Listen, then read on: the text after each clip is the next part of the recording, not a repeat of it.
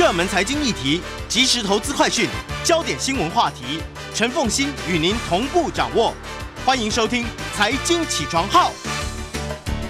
Hello，各位听众，大家早，欢迎大家来到九八新闻台财经起床号节目现场，我是陈凤欣。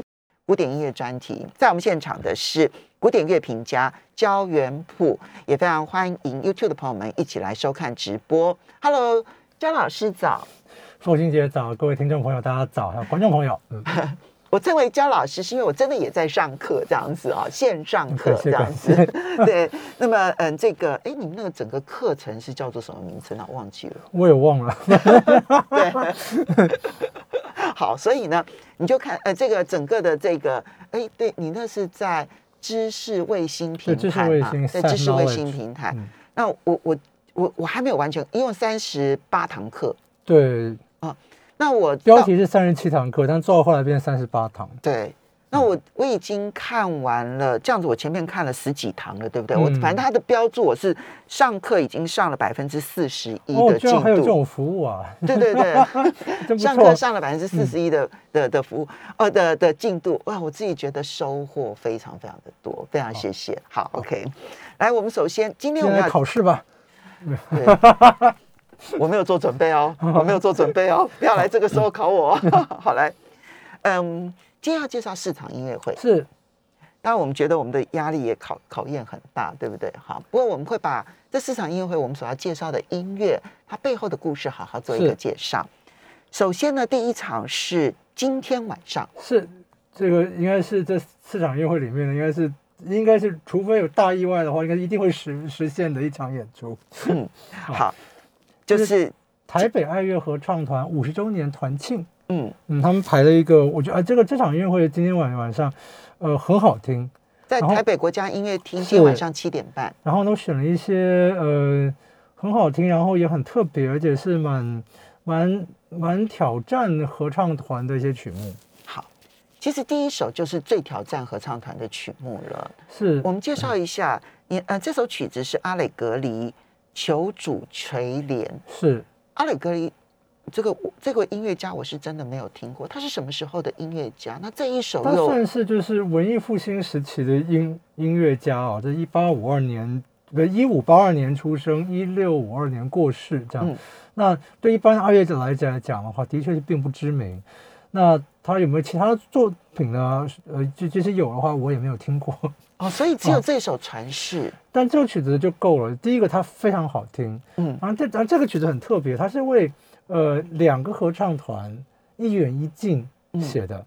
两个合唱团是四个声部，嗯。那个五五对不起是五个声部，嗯，然后然后要再加独唱歌手，这总共是九个声部，然后一个十二分钟的曲子，嗯，非常非常好听。九个声部，嗯，九个就这就是合唱加独唱加来是九个声部，九个声部，这个在一般合唱团里头实在是很挑战哎。挑战啊，这样子，然后然后然后主要是音乐非常优美，很好听。然后因为音乐太优美了，就那时候教皇就是说，哎呀，我们就在这个就是梵蒂冈嘛，在这个西斯丁礼拜堂啊，西斯丁小小堂就是演唱，就是鼓励大家，然后就是来来我们这边做礼拜，然后来听。所以呢，就是说教皇就说这个曲子呢是不外传的，你要听就是到西斯丁教堂来。我们先来听一段音，所以这本来是教皇的西斯丁大教堂的独家音乐对，独家音乐。那是怎么流传出来的呢我们？先来听一下这段音乐。哇，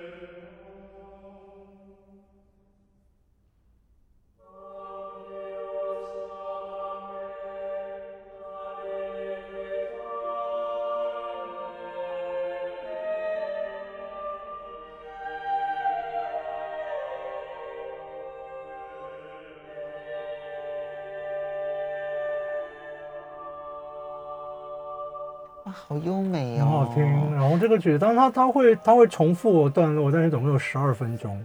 OK，嗯，那这刚刚我们提到说，这本来是教皇希望它变成西斯丁大教堂的独家音乐，是是是，那不外传。对。但是我们现在大家都听得到没，有，但对，后来乐乐谱当然后来就就是后来有出出版了，但是当年呢发生了一个故事，这故事非常有名，就是在一七七零年的时候呢，有一个十四岁的小男生嗯啊，然后呢就是跟爸爸呢到这个斯汀教堂啊，他们他们当然当然也知道这个曲子不会传啊，嗯可这个小男生呢，这个非常有天分，音乐训练也非常好。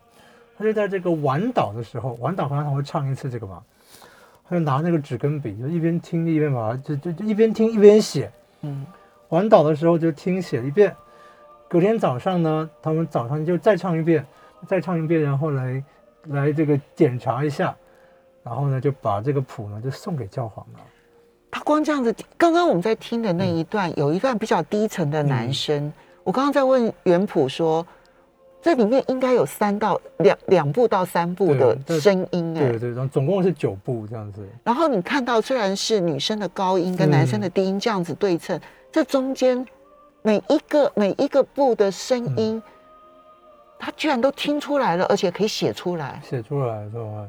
然后呢，不，后来人家检查就是说呢，据说因为这个手稿目前没有到目前没有找到嗯啊，但是记录就是说呢是只有错两个小地方，但也可能是合唱团唱错 那个方面。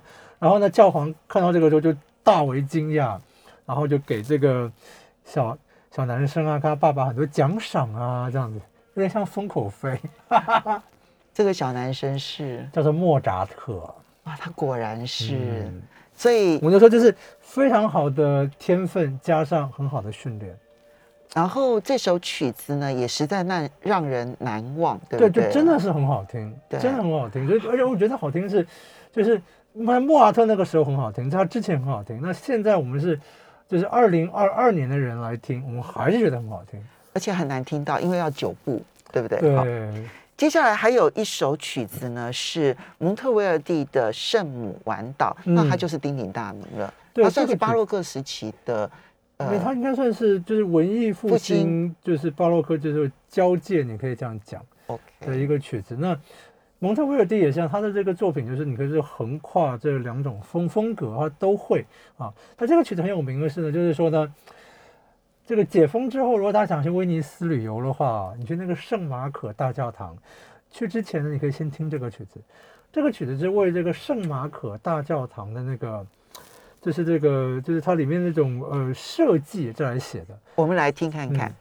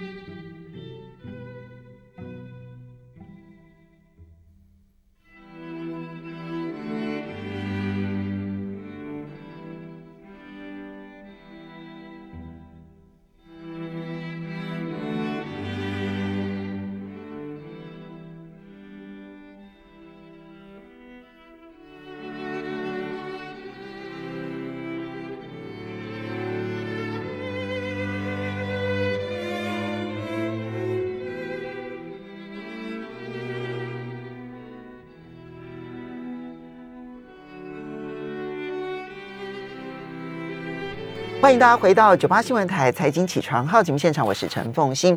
在我们现场的是古典乐评家焦元溥，每个月呢为大家介绍。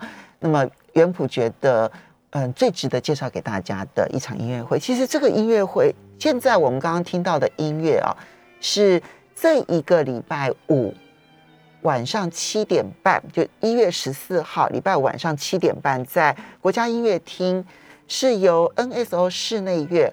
黄俊文与好朋友们啊，这个音乐会是我有看到广告，我就有心动的，嗯，的一场音乐会这样子。那么，嗯，我们先来介绍黄俊文好了。还需要介绍吗？非常杰出的小提琴家，没有，我们节目介绍过他很多次，然后大家也都非常非常的喜欢。我去听了他第一场音乐会，我就被圈粉，对，成为乐迷，嗯，对，不是成为他的迷这样子，所以乐迷我还都不敢这样子。嗯，那嗯，我们来介绍一下他要演奏的这一首曲子。刚刚见呃听到的是阿伦斯基 A 小调第二号弦乐四重奏是的第二乐章。好，那我们来介绍一下阿伦斯基这个音乐家，这个作曲家。但是你看到司机的话，大概讲就不是波兰人，就是俄国人这样子啊，他是俄国作曲家。那他很有趣，就是阿伦斯基其实也没有太高寿这样子，对吧？就是，然后他的这首曲子是献给，因为悼念柴可夫斯基的。柴可夫斯基一八九三年过世，这曲子是一八九四年写的，所以第一乐章就像是一个。悼念这样子，像是一个葬礼一样，这是向偶像致敬。对对对，然后第二乐章，第二章是一个主题跟变奏啊。那那刚刚听到那个主题，我们播放的主题是来自于柴可夫斯基的一首歌曲啊啊，叫做《传传奇作品五十四》里面的一首歌曲。他用这歌曲的主题呢写成了一个变奏曲啊。那这变奏曲其实蛮精彩的，所以后来有这个扩充成一个弦乐团的一个版本啊，那就很好听。好，那那待会儿如果我们还要听第三乐章的话，啊，第三乐章也像前面是哀叹，后面就变怎么样呢？就是呢，这个如果是有上那个线上课的这个朋友的话，就是俄罗斯当然有一个旋律，就代表像是象征沙皇的象征啊。嗯，这个在贝多芬的这个拉祖莫夫斯基弦乐四重奏里面也出现过啊，就是俄俄罗斯一个代表的这个旋律叫太阳啊的颂歌啊什么。然后呢，待会儿。在下一个乐章，第三乐章呢，最后就是这个旋律。那我们就猜想，就是说他大概想要说，柴可夫斯基就是音乐中的沙皇吧，这样子，对不对？好，但是呢，呃，亚伦斯基是谁呢？亚伦斯基是呢，柴可夫斯基在莫斯科音乐学院教书，亚伦斯基呢在圣彼得堡音乐学院求学，而且他的这个跟的这个老师呢是林姆斯基高沙可夫，其实跟柴可夫斯基就是刚好就是。不同派别，对不同派别，嗯，然后呢，这个时候我就看林姆斯高可夫的那个传记，它里面还写的很酸这样子，对，嗯，就自传啊这样来写，就是说什么，他说这个学生亚伦斯基啊这样子，对，就是就是写的就是像很像柴可夫斯基啊，就写的很不像我们这边这样子，他想说以后呢，他应该会被遗忘的这样子。柴可夫斯基哦，跟林姆高沙可夫，林姆诶诶，林姆高沙可高林姆林姆斯基高沙可夫，他们代表的其实刚好是在俄罗斯里头的两种派别，两种派别。嗯，那柴可夫斯基比较偏西欧派，应该说就是对他，呃，他是综合两派之长，但是你看他写法的话来讲的话，整个来讲是比较西欧东西比较多。好，但是林姆斯基高萨可夫他就比较偏俄罗斯的国民乐派，嗯，所以结果林姆斯基高萨可夫教出来的学生反而要去向柴可夫斯基去致敬，嗯，这比较偏向柴可夫斯基，比较喜欢，而且而且你听这个曲子，这个曲子说老实话写的特别像柴可夫斯基，就是连风格都是向这位比他大一点的这个前辈致敬，这样，嗯。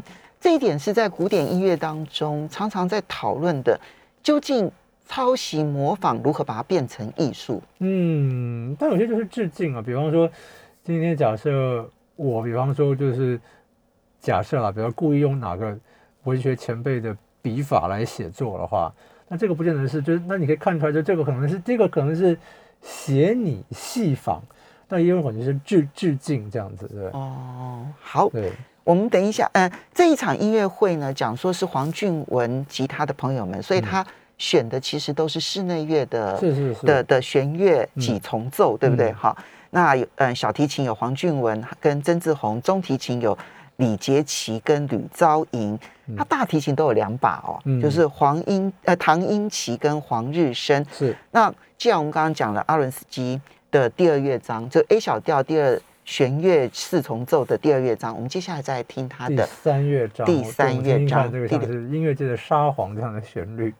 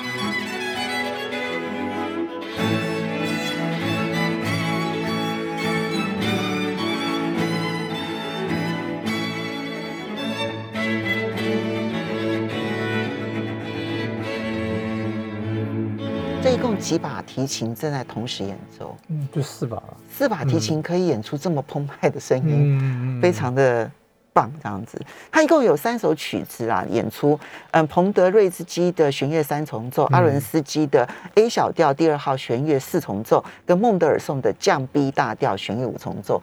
我觉得，反正我就是这个黄俊文的粉丝嘛不，。这个这个一定是相当精彩。好，那大家可以去看一下。那阿伦斯，我觉得这首曲子，刚刚你讲阿伦斯基的嗯这一首 A 小调第二号弦乐四重奏，会让我觉得怎么样去把一个如沐之情，然后跟哀悼之情嗯，合出来，变成一个艺术。是我们其实，在听这首曲子的时候，也许就会有不同的感受。可以的哦，而且真的写得很精彩。嗯，好，接下来我们要来介绍的这一个呢，是穿越贝多芬。是的，这是一月二十七号礼拜四的晚上七点半，嗯这是在国家两厅院演奏厅。是诶刚刚我们前面两个其实都是大厅大厅，啊，这个是小厅。是好，那这是穿越贝多芬许是佳莹老师的这个九场贝多芬系列呢，这个经过重重波折呢，就是我也很惊讶，就是要办第四场了啊。那他穿越贝多芬，所谓穿越的话，就是他演的贝多芬的，他的九场音乐会演奏完贝多芬的三十二首钢琴奏鸣曲，但是呢，都会配一位这个当代作曲家的作品。嗯。那这次配的呢，我觉得很有趣，就是要配那个日本一个一个怪才，嗯。叫做高桥优质。嗯。那那这个徐佳莹老师他也认识高桥优质，高高桥优质是作曲家，但是也是钢钢琴家，嗯。非常非常特别的一个一个怪物，的 对？嗯。对对对，很特别，非常特别的一个人。那他演奏他的这个新作，讲的这个星座，当然我也没有听过。嗯，啊，所以我也非常所以是高桥优作的新作品，对对对对，对。在国际上面还没有演出过吗？可能有，但是这个曲子很新啊，叫两个曲子，一个是梦，一个是梦梦蝶，就庄周梦蝶的梦蝶，二哦零一七年的作品，还有一个什么遇见歧路迷宫，啊嗯，这个是二零一八年的作品，嗯。所以都蛮都蛮近的。不过他在日本有跟那个高桥老师一起合作演出，嗯所以我想对这些曲子应该是很有心得的。嗯那许佳莹老师的贝多芬，因为之前的三场我有我也有去听这样子，我觉得真的就是呃越来越有自己的新心得。那他们就是非常期期待了，就是说我们说这个二零二零年零年是贝多芬诞生两百五十年啊，然后到二零二零、二零二一，到现在二零二二了。可是呢，就是贝多芬其实你每一年都是可以庆祝的，每一年都是可以听的。但这也是一个时代的记录啦，就是两百五十年的贝多芬的这一个嗯这个诞生纪念哦。嗯结果呢，其实能够演出的贝多芬不多，砍了一半，因为呢 都被疫情影响。对。但是终究不能够忘记贝多芬。是啊，这就是就怎么说，就是当年贝多芬两百岁生日的时候，那个指挥大师克伦贝勒就说，我好像在节目里面有说过，就是你要纪念贝多芬，他就说，他就说最好的方法就是呢，你就这一年呢都不能演奏贝多芬，嗯，让大家知道说我们失去了什么。对，或者或你就发现就是说，因为你你平常没有特别纪念贝多芬，你的节目里面都还是贝多芬啊。我们来听看看，呃，在这一次许佳莹老师她要弹奏的贝多芬第二十三号钢琴奏鸣曲第二乐章。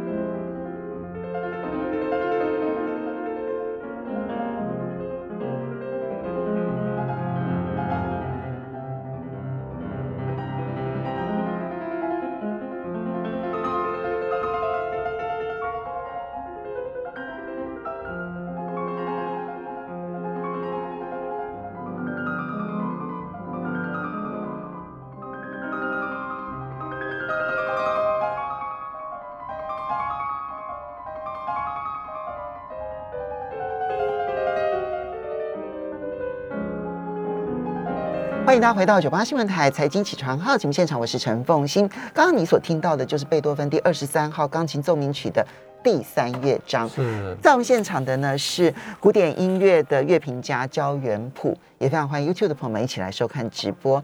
好，元溥其实贝多芬时期的奏鸣曲还是非常规格，规格还是蛮，通常来讲都还蛮蛮清楚的这样子。这蛮清清楚的。就第一乐章跟第二乐章跟第三乐章，或偶尔有第四乐章的时候，所扮演的角色都不同。对，但是贝多芬其实他做了很多呃形式上面的一些设计，但虽然还是在这个规格里面，所以而且他写的也很多。你说他钢琴奏鸣曲吧，写了三十二首，嗯，所以这这这有一种说法，这种说法他一半也是对的，就是说所谓的奏鸣曲这个形式，奏鸣曲形式，其实贝多芬的形式，对他，把它建立成一个这个东西。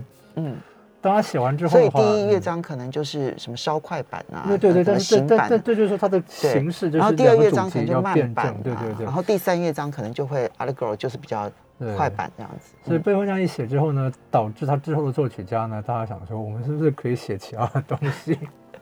对，要不太就或者说，我们要再写奏鸣曲式的话，怎么样跟贝多芬写的不一样呢？这样子。嗯，哦，对。不过像我们刚听到这首《热情》很特别，当然《热情》这个曲子这名字不是贝多芬加的，而是之后人加加的，但它真的听起来就是我像那火山爆发一样的音乐。然后这个曲子是贝多芬曲子里面啊，其实还比较少数的是，它是你听过这曲子，它是小调开头，它也是小调持续到最后结尾。啊，一因为个小调贝多芬就写奏鸣曲很难呢。对，但就是贝多芬很多曲子，就是说这些小调的东西，它结尾会转成大调，一个光明的一个东西。但这个曲子就就是比如说那种深沉的悲剧力量，但是就是这种狂风暴雨的感觉是持续到最后一刻。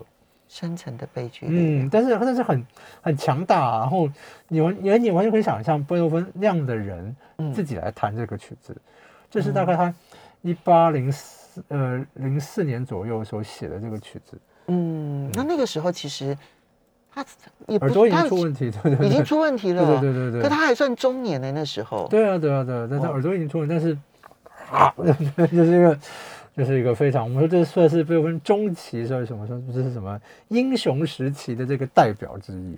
好，嗯这个呢，其实大家可以去听看看，就贝多芬在不同的时期展现出他自己人格当中很大的心境的转变，是在他音乐里头是很明显的是。好，那所以我觉得这个对于新乐迷或老乐迷，那去了解贝多芬都有很大的帮助。这种音乐会，好，就如果把他所有的奏鸣曲全部演奏完，你全部都听完了，也许对于了解贝多芬就更有帮助。而且我觉得他加上这些现代的这些作作品去做搭配，看看就是说不同作曲家两百年的这些呼应，我觉得蛮有趣的。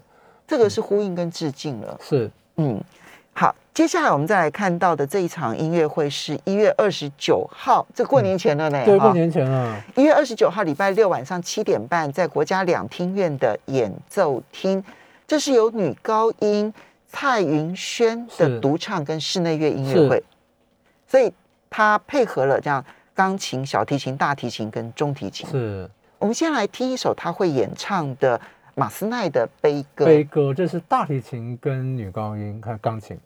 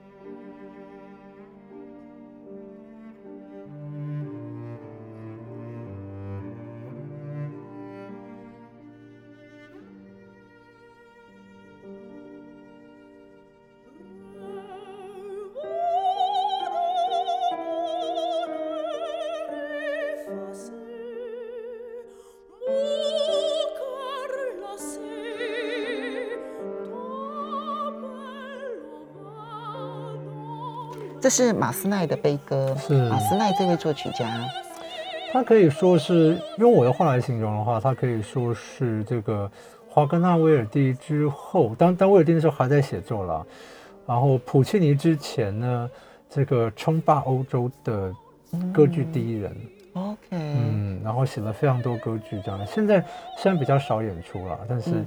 呃其实是蛮精彩的。嗯，你会他你觉得他那段期间他给乐坛最大的贡献是？乐坛最大的马贡献对马斯奈，嗯。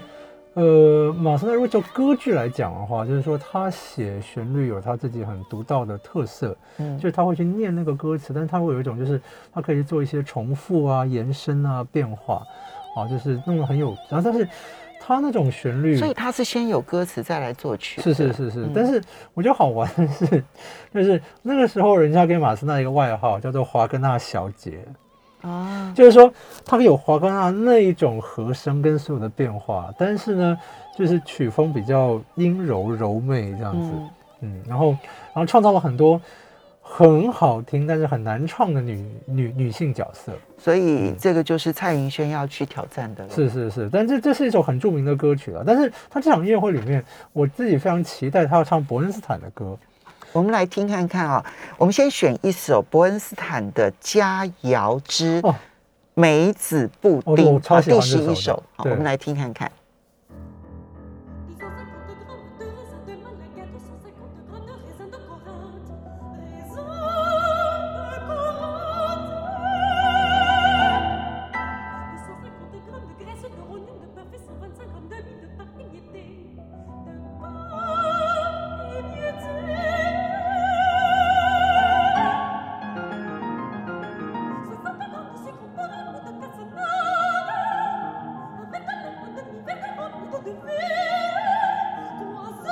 这首歌的作曲者是伯恩斯坦，然后二十世纪最伟大的指挥家伯恩斯坦。之一，然后他也是，就是我们那个马上那个电影是不是要上演了、他那个西西城故事，嗯。啊，史蒂芬史蒂夫拍的电影版，然后新版电影版好像要上上演了哦。那那这个这个这个很好笑，因为我们刚刚听到这个是法文歌词，它这个它这个曲子有四首，这四首呢全部是来自于一八九九年的一本这个法国菜的食谱，嗯，它就是食谱。所以刚刚刚那位你你听到他在那边念那个很多很多很多很多，其实就是梅子布丁的食谱跟做对做法的就是说你现在什么东西啊，去做什么搅拌，做什么东西这样子，然后做做然后做做成这个，就是，所以这是一个他的歌词真的就是食谱，没有没有没有增加任何东西，就是不是拿食谱去做改写，它就是食谱。好可爱哦，大家可以就这可以听看看。我们时间的关系，我们最后来听波恩斯坦的嗯、土耳其鸡胸，好的，对对，好不好你听听看这个土耳其其鸡鸡胸？然后就要跟大家 say 拜拜了。拜拜拜拜。